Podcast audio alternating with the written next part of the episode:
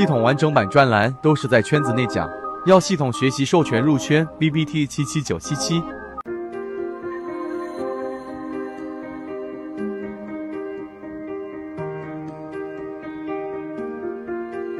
首先，我们要搞清楚稳是怎么样产生的。我们还是从原著当中去给大家去做解读。如果一个走势连短期均线它都突破不了，我们来画一张图给大家。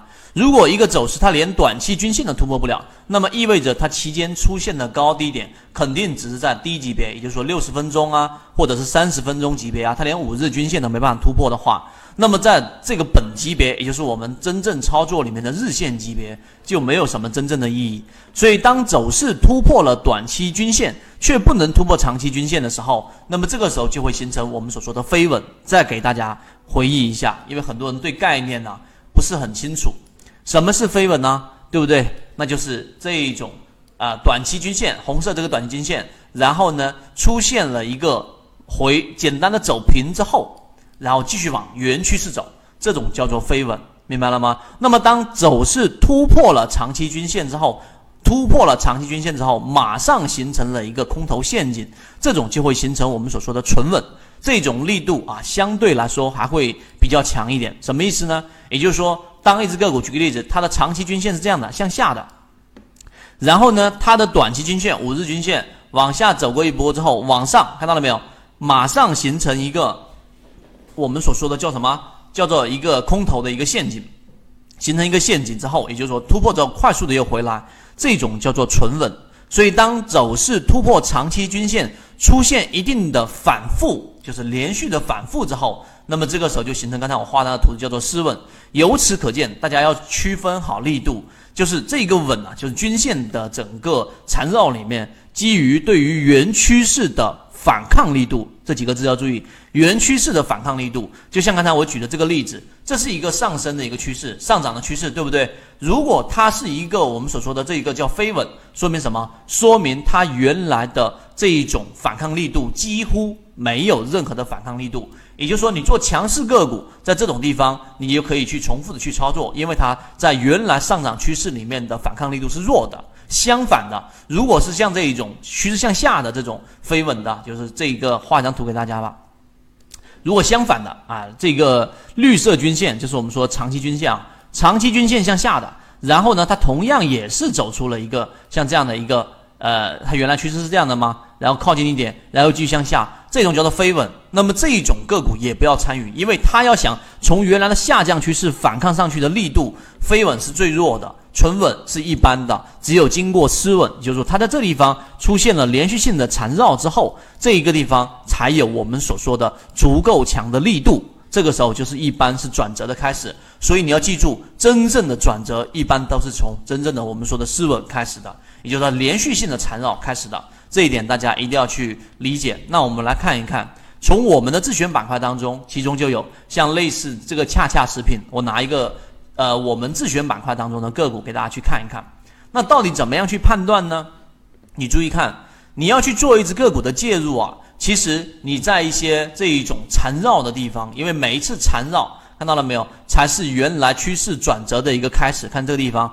对不对？这是一个你要去理解的。真正你去先理解，你要去做介入的时候，只有在缠绕这一个我们说的这种失稳的前后出现的高低点，看到没有？这里出现了一个低点，这里面其实是形成了一个空头陷阱，这种高低点才有意义。这是第二个大家要去理解的。第三个，你注意看这个地方上，这里面是不是形成了一个我们所说的这个中枢？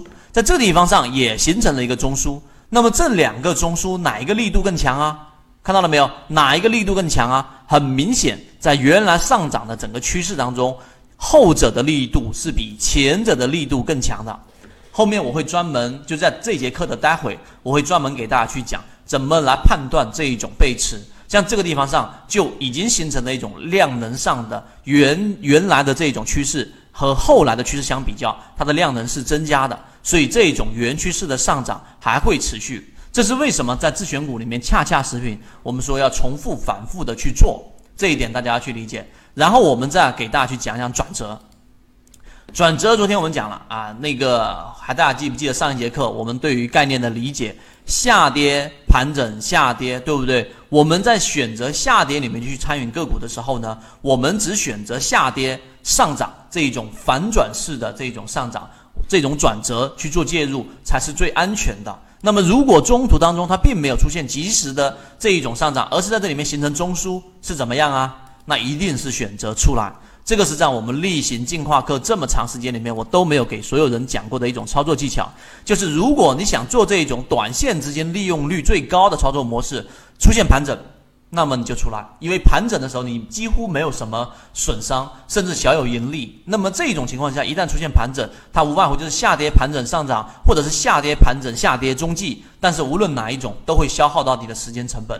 顺便给大家回忆前面我们讲的内容。我们继续往上讲，所以转折一般只有两种，第一种就是在失稳啊，就是我们说连续的缠绕之后，后续继续原趋势形成的陷阱，那这一种陷阱后的回头制造出的转折，就是我们要去操作的，明白了吗？什么概念啊？也就是说，当一只个股出现了下跌之后，在这里面与长期均线出现了反复的缠绕，看到了没有？出现了反复的缠绕，在这一种情况之下。